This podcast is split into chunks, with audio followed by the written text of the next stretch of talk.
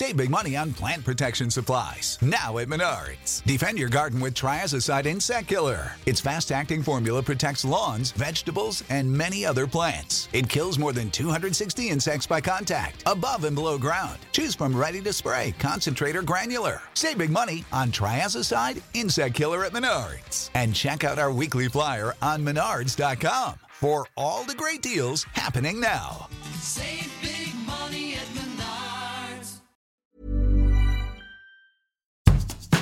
Bonjour et bienvenue dans Podcasting, le podcast quotidien d'actualité du Grand Sud-Ouest. Chaque jour, suivez-nous à la découverte de l'information régionale avec les journalistes et chroniqueurs du territoire. Je m'appelle Jean Berthelot de Lagleté et l'épisode du jour vous est présenté par Clara Echari.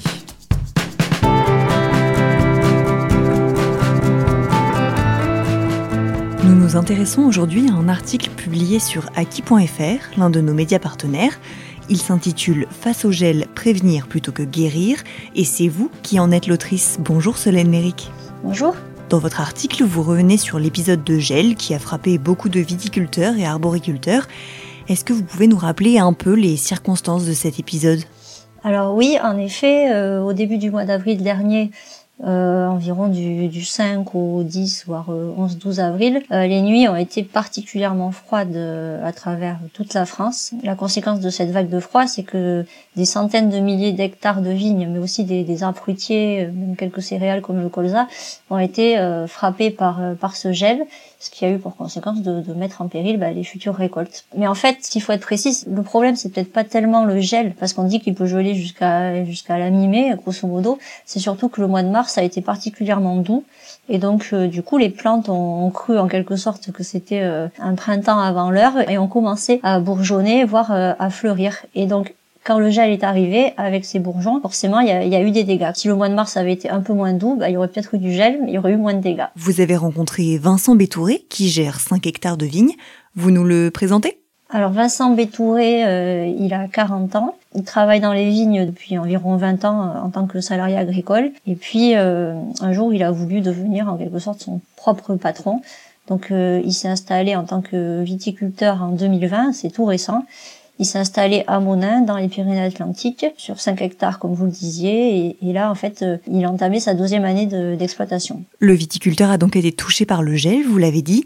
Quelles ont été les conséquences pour lui? Alors lui, grosso modo, c'est la moitié de son exploitation qui a été euh, concernée, avec une parcelle euh, d'un hectare qui a été très très touchée, donc puisqu'il estime qu'il y a 90% de ces cèpes de vignes qui ont été touchés, et une autre parcelle un peu plus grande de- d'un hectare et demi qui a elle aussi été sinistrée, mais quand même de moindre hauteur, puisqu'il estime que c'est environ euh, 30% des cèpes qui ont été touchés. Après, c'est effectivement une estimation parce que la vigne peut réagir plus ou moins bien après un épisode de gel. C'est-à-dire qu'il y a des bourgeons fragilisés qui peuvent finalement ne pas se développer s'il continue à faire froid par exemple ou à l'inverse il peut y avoir des contre-bourgeons qui vont euh, tout de même se, se mettre en œuvre et puis fleurir après le gel qui peut laisser un petit peu d'espoir à, à une euh, récolte un tout petit peu meilleure sans que ce soit non plus révolutionnaire mais un tout petit peu meilleure que ce qu'on pouvait craindre euh, au lendemain d'une nuit de gel par exemple. Et euh, ça c'était les, conséquences on va dire vraiment sur ces cultures. Mais il y a aussi du coup des conséquences financières. Il estime que 2020 sera une année blanche. C'est-à-dire que même si toute l'exploitation n'a pas été touchée les parties qui sont concernées par le gel non seulement elles vont pas produire ou elles vont moins bien produire donc ça veut dire pas de vente de raisins ou moins de vente de raisins. Mais en plus, ces vignes-là, elles vont demander plus de travail et plus de main-d'œuvre sur la vigne. C'est-à-dire qu'elles vont coûter plus cher à entretenir sans pouvoir réaliser derrière une commercialisation euh, de raisins. Donc c'est c'est plutôt perdant, quoi. Quand le, le gel frappe les vignes, ça va avoir euh, bah, une conséquence immédiate sur les, les bourgeons et les fleurs, c'est ce que je disais tout à l'heure. C'est-à-dire que euh, on va avoir des bourgeons qui peuvent être euh, grillés en fait, hein, comme s'ils étaient brûlés, ou ça peut être euh, des fleurs qui se flétrissent. On, on dit que le bois devient plus marron aussi. Globalement, selon selon à quel degré on va dire le cep est touché, ça peut ressembler à une vigne qui est en train de se de mourir en quelque sorte.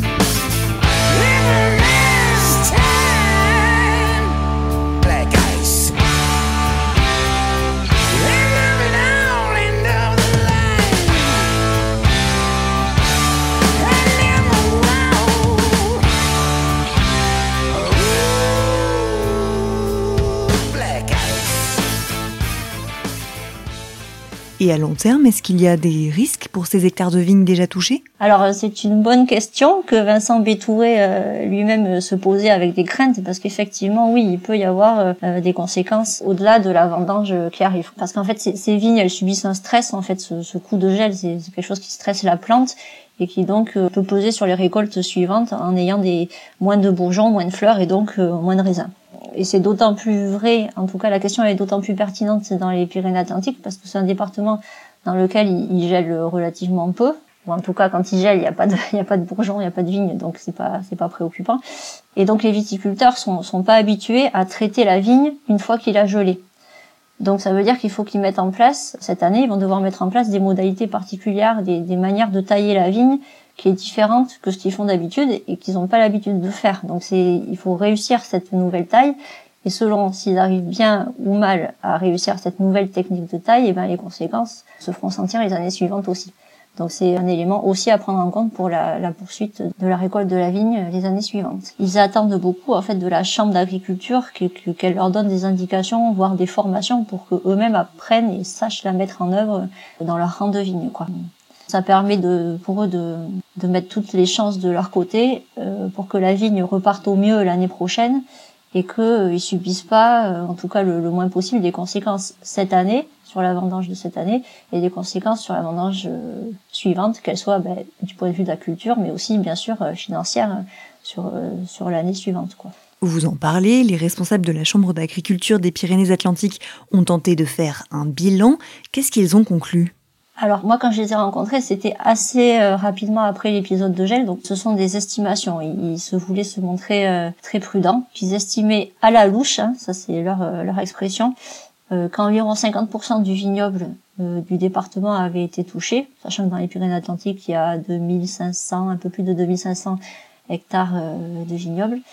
Et parmi les appellations du département la plus concernée c'était l'appellation Béarn globalement, sur euh, la majorité des parcelles qui étaient touchées, elles étaient touchées entre 20 et 50% par le gel. Mais il n'y a pas que les vignes qui sont concernées. Alors non, en effet, euh, parce que les bourgeons et les fleurs euh, en agriculture, ça concerne aussi notamment l'arboriculture. Il y a eu des signalements de gel sur des pommiers, sur les cerisiers d'Itchassou. Alors ça, c'est un peu plus connu parce qu'il y a une AOP sur ces cerises. Sur les pommes à cidre au Pays Basque, quelques productions de kiwis aussi. Il y a pas mal de kiwis, que ce soit dans les Pyrénées-Atlantiques ou dans les Landes. Sur la région Nouvelle-Aquitaine, en Limousin, il y a aussi pas mal de, vergers de pommiers qui ont, souffert de, ce gel.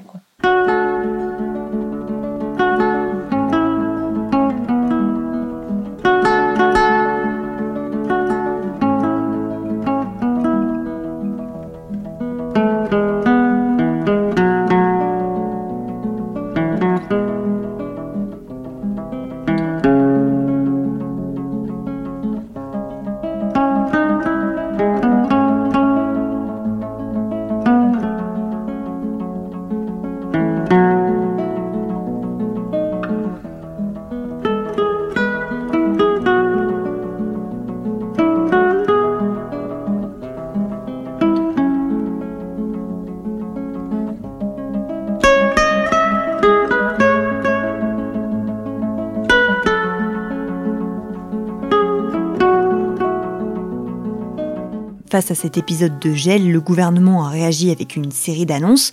Est-ce que vous pouvez nous les détailler?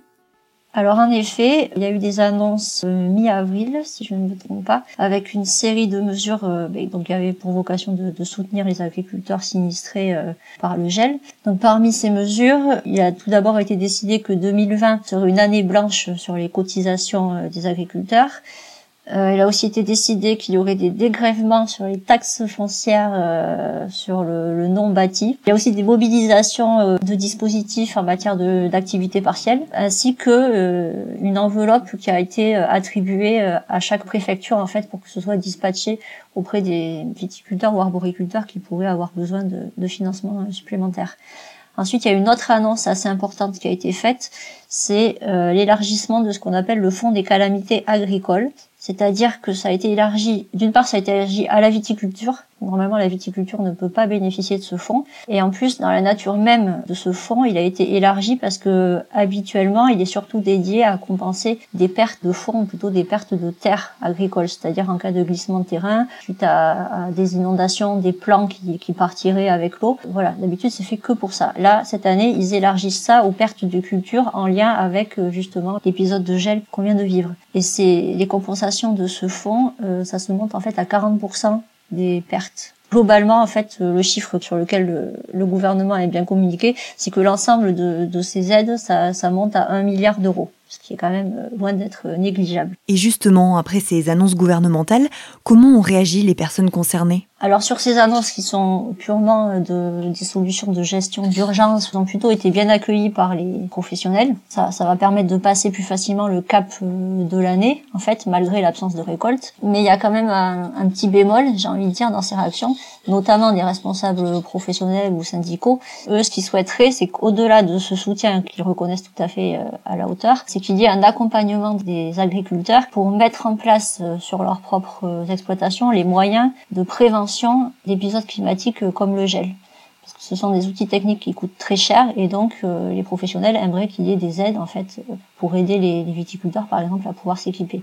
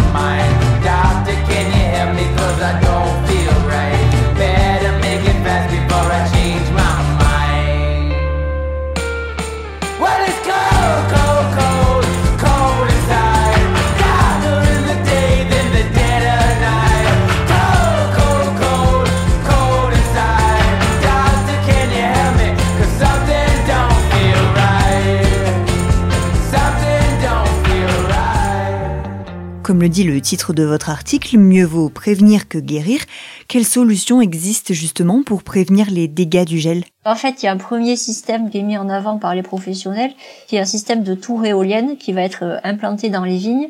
Et avec le mouvement des pales, ça permet de faire descendre l'air chaud et de remonter l'air plus froid. Donc ça permet de faire de gagner, euh, je crois, 2 à 3 degrés au niveau des vignes. Le problème, c'est que ça coûte euh, très cher. On, dit euh, généralement que pour couvrir 5 hectares via ces tours éoliennes, il y en a pour environ 35 000 euros, ce qui n'est pas forcément à la portée de tous les viticulteurs, hein. notamment Monsieur Bétouré dont on parle là. Lui, il a que 5 hectares de vignes, il a installé depuis deux ans. C'est sûr qu'il n'a pas les moyens financiers de pouvoir de pouvoir mettre ça en place. Il y a une autre suggestion qui est aussi mise en avant par les professionnels, qui est une solution de prévention par aspersion. en fait, ça se base sur euh, l'irrigation. En aspergeant soit les vignes, soit les arbres fruitiers, l'eau, au moment où il fait froid, l'eau va entourer les bourgeons ou les fleurs, et quand ça va geler, ben en fait, ça va geler l'eau et ça va protéger le bourgeon ou la fleur qui est à l'intérieur de cette petite boule de glace, quoi. En fait, si les professionnels proposent de mettre en œuvre des, outils pour prévenir du gel, c'est qu'en fait l'enjeu, il dépasse la seule récolte de l'année 2020. Ça permettrait à long terme d'avoir des exploitations vraiment pérennes et qui soient pas dans une mise en danger un peu perpétuelle tous les ans, parce qu'avec les changements climatiques en cours, c'est ça qui fait que le gel euh, arrive de plus en plus tôt, ou plus exactement qui fait de plus en plus doux et que le gel est de plus en plus gênant pour les récoltes, ça permet de sécuriser l'exploitation à long terme en fait. Alors Vincent Bétouré n'est pas assuré contre le gel. Pour les agriculteurs, quelle différence peut faire cette assurance? En quoi est-ce important pour tous les aléas climatiques d'ailleurs? Vincent Bétouré, en effet, n'était pas assuré, d'une part parce qu'il venait de s'installer et que c'est un coût euh, supplémentaire à l'installation, et il était d'autant moins assuré que, euh, en tant que salarié viticole depuis 20 ans, lui-même n'avait jamais vu de gel en fait dans les vignes. Et, grosso modo, personne n'avait jamais vu de gel, ou vraiment une fois il y a 20 ans, dans les vignes euh, béarnaises. Donc il s'était dit, non seulement ça va me coûter de l'argent, mais en plus ça va me servir à rien. Donc il ne s'était pas assuré. La question du prix de l'assurance, c'est effectivement souvent une des raisons qui, qui, fait que les agriculteurs choisissent de ne pas s'assurer. Donc euh, face à ça, en fait, il y aurait deux solutions. Soit on, on oblige à s'assurer, tout le monde s'assure, donc à ce moment-là, le coût de l'assurance devient moins cher. Mais ça, c'est une solution qui n'est pas forcément défendue par les professionnels. Ils veulent pas qu'il y ait une obligation à, à l'assurance. Soit euh, on essaie de mettre en place des systèmes euh, bah, d'accompagnement pour inciter les, les agriculteurs à, à s'assurer.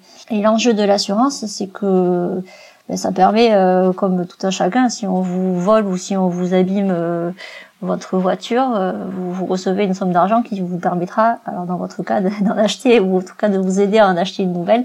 Ben là, c'est pareil, l'assurance, ça permet de faire en sorte que ben, vous n'aurez pas l'argent que vous auriez pu avoir si vous aviez vendu votre récolte, mais grâce à l'assurance, pouvoir toucher, alors peut-être pas la totalité de ce que vous alliez vendre, mais au moins une bonne partie de ce que vous alliez vendre. Donc c'est rassurant du point de vue économique. Mais par exemple, face au gel, ça serait rassurant pour l'année là qui vient de se passer. Mais comme on l'a dit tout à l'heure, si le gel a des incidences sur la plante et euh, peut causer des dégâts sur les années suivantes, l'assurance, ça ne pourra pas couvrir les, les pertes indirectes les des années suivantes. Merci beaucoup, Solène Méric, d'avoir été avec nous. Merci. Votre article Face au gel, prévenir plutôt que guérir est à retrouver sur le site de notre média partenaire aki.fr. Merci Clara Echari, c'est la fin de cet épisode de podcasting, production Anne-Charlotte Delange, Juliette Chénion, Lisa Feignet, Marion Ruot et Guillaume Cascara, iconographie Magali Marico, programmation musicale Gabriel Taïeb et réalisation Olivier Duval. Si vous aimez podcasting, le podcast quotidien d'actualité du Grand Sud-Ouest, n'hésitez pas à vous abonner, à liker et à partager nos publications. Retrouvez-nous chaque jour à 16h30 sur notre site et sur nos réseaux sociaux, ainsi que sur ceux des médias indépendants de la région qui sont nos partenaires. Retrouvez-nous aussi sur toutes les plateformes d'écoute, dont Spotify, Apple Podcasts ou Google Podcasts. Podcasting, c'est l'actu dans la poche.